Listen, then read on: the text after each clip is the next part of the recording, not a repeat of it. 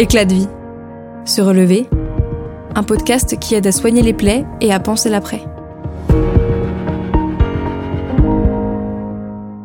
Les accidents collectifs et les attentats, de par leur violence, peuvent causer un psychotraumatisme dont l'impact varie selon l'exposition au danger, les circonstances du drame et l'histoire de vie de chacun. Comment ces épisodes de vie tragiques peuvent nous fragiliser? À quel moment faut-il s'inquiéter? À quel moment faut-il consulter? Je suis Avril Prosper, psychologue au sein de la Fédération nationale des victimes d'attentats et d'accidents collectifs.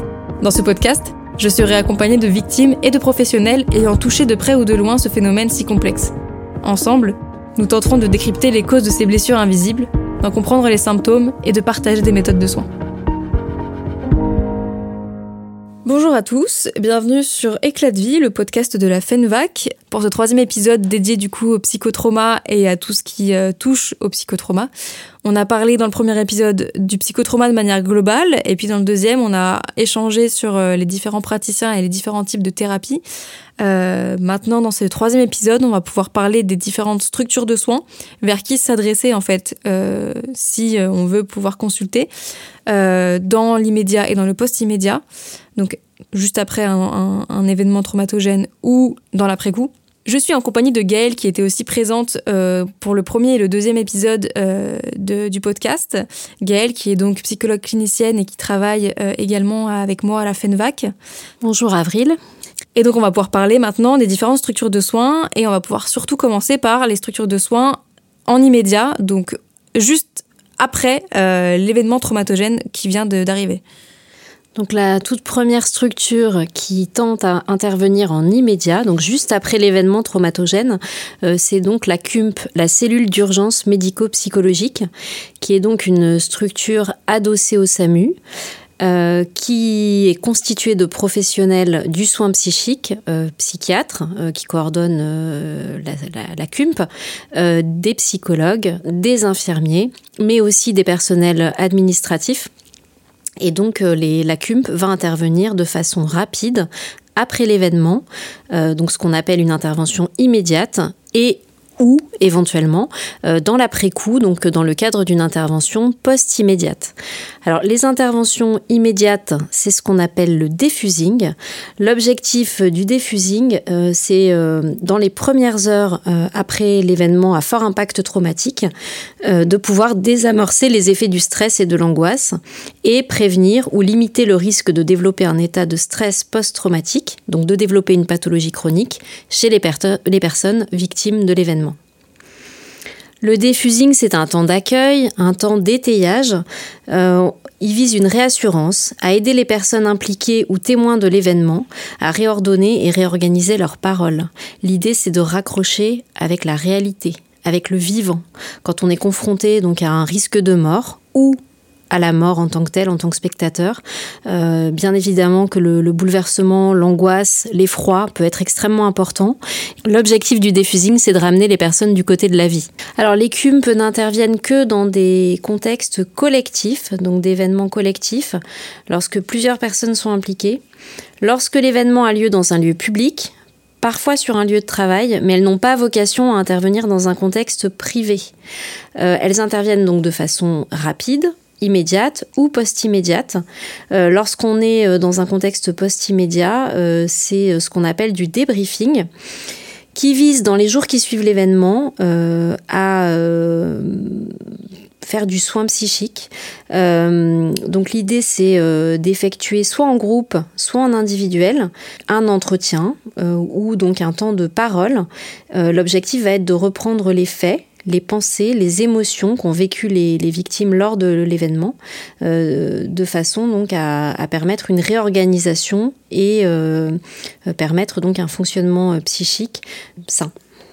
Le débriefing en groupe rassemble des personnes qui appartiennent à un groupe déjà existant, par exemple une famille, une équipe de professionnels, et de rassembler des personnes qui ont vécu ensemble le même événement. L'idée donc c'est qu'il n'y ait pas donc des, personnes victimes qui amènent des éléments supplémentaires qui vont euh, surenchérir, qui vont aggraver en fait le traumatisme et donc les symptômes des autres participants au groupe. Et donc les CUM, ce sont des spécialistes, des professionnels qui sont, euh, qui sont euh, bénévoles, je crois, adhérents? En fait, ce sont des professionnels qui sont volontaires, qui ont un statut de volontaire. donc, ils ne sont pas bénévoles dans le sens où ils sont professionnels, ils ont tous une formation au traumatisme, une formation aux soins psychiques, à la fois en poste titulaire et, euh, et, puis donc des, professionnels qui ne travaillent pas forcément euh, au sein d'une structure hospitalière et euh, qui vont venir, qui vont être déclenchés comme peuvent l'être les pompiers volontaires par exemple, lorsqu'un événement survient et qu'il y a donc une nécessité d'intervention. Euh, et donc parmi ces volontaires, on retrouve donc évidemment des psychologues, des psychothérapeutes et également des psychiatres. Et en fait, en passant par les CUMP, euh, le, terrain, euh, le terrain est déjà balisé, on va dire. C'est-à-dire que les victimes sont tout de suite prises en charge sur différents pans de la santé mentale. Et en général, ce sont des, structures qui vont pouvoir apporter une complémentarité entre les différents professionnels qui y sont présents. Alors suite au défusing, au déchocage, ou au débriefing dans l'après-coup, euh, les CUMP euh, n'assurent en général pas de suivi au long cours. Lorsqu'il y a un service de consultation en psychotraumatisme euh, à côté de la CUMP, euh, bien sûr que les, les, victimes peuvent être réorientées vers ce service pour une prise en charge sur la durée. Euh, sinon, les CUMP vont euh, réorienter en fait les, les patients vers des structures de soins et notamment vers les structures de soins publiques euh, du type euh, hôpital avec euh, service de consultation en psychotrauma ou vers les CMP, donc les centres médico-psychologiques, qui sont donc des, des, structures publiques de soins psychiques sectorisées. Donc, en fonction de son lieu d'habitation, on dépend de tel ou tel CMP. Et euh, ce sont des lieux donc où euh, sur un simple appel, on peut prendre rendez-vous. En règle générale, on est reçu dans un premier temps pour une évaluation par un infirmier, donc un infirmier euh, spécialisé en psychiatrie, qui va donc évaluer la situation. Et dans un second temps, il peut y avoir une évaluation par un médecin psychiatre et une prise en charge psychiatrique ou psychologique en fonction de la situation. Alors malheureusement, euh, comme les CMP sont des structures publiques euh, et qu'il y a beaucoup de demandes, en général, il y a quand même un délai d'attente assez long. Euh, c'est pourquoi il arrive qu'on puisse aussi orienter vers les CRP, qui sont les centres régionaux euh, du psychotrauma. Donc ce sont des centres euh, publics également, qui sont spécialisés dans la prise en charge du psychotraumatisme. Euh, ça existe depuis, depuis maintenant 2018, il me semble. Il y en a un peu partout en France. Pareil, c'est sectorisé. Et donc ce sont des structures qui travaillent main dans la main avec les CUMP et avec les CMP pour permettre de prendre en charge le mieux possible les victimes d'attentats ou d'accidents collectifs, par exemple. Alors il existe des services de consultation spécifiques psychotraumatisme, en général au sein des hôpitaux, souvent adossés aux services de psychiatrie de l'hôpital. Euh, elles sont quand même assez rares, euh, parfois un peu saturées, euh, mais donc ce sont des lieux de soins bien évidemment spécifiques qu'on peut prioriser lorsqu'on cherche un soin psychique dans un contexte de psychotrauma. Par ailleurs, au sein des services d'UMJ, donc d'urgence médico-judiciaire, euh, il y a des médecins légistes, mais il y a aussi des psychologues dont les missions euh, sont diverses.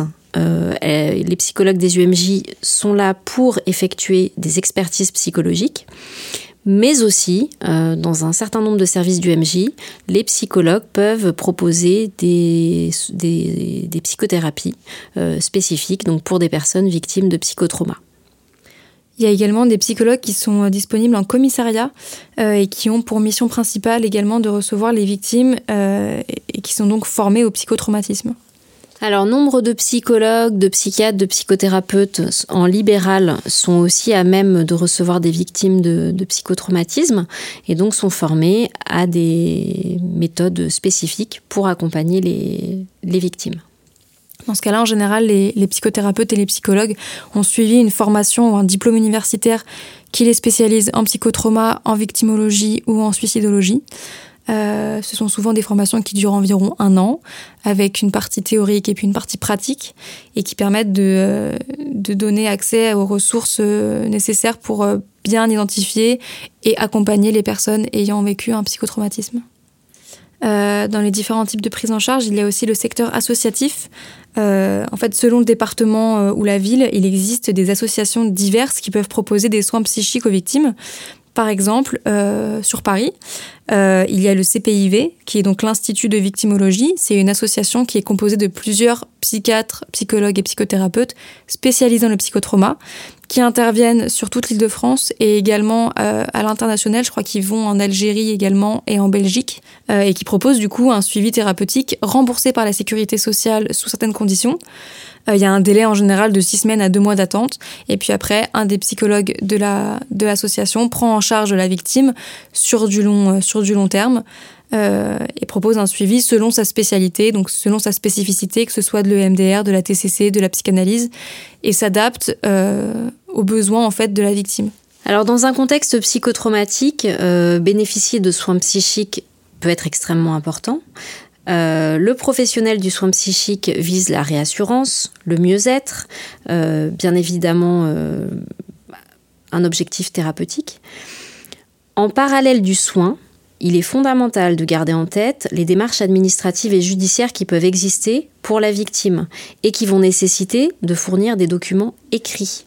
Les professionnels du soin psychique sont donc amenés à fournir des écrits à leurs patients euh, pour donner des éléments sur l'impact psychique de l'événement pour la victime, mais aussi pour prouver la réalité de la mise en place d'un suivi, par exemple. Les victimes ont besoin dans leur parcours euh, pour faire valoir leurs droits euh, d'attestations et de certificats médicaux. Donc il est indispensable que les professionnels qui prennent en charge des victimes d'événements traumatiques fournissent des écrits, des attestations pour permettre donc à leurs patients de faire valoir leurs droits. Voilà. On reste joignable au 01 40 04 96 87 euh, ou via le site de la FENVAC pour pouvoir échanger avec vous sur une éventuelle orientation. Euh, le but en fait de, cette démarche est de faciliter euh, la prise en charge des, patients souhaitant avoir accès à un soin thérapeutique et de répartir finalement au mieux les victimes dans des structures qui sont spécialisées selon leurs besoins.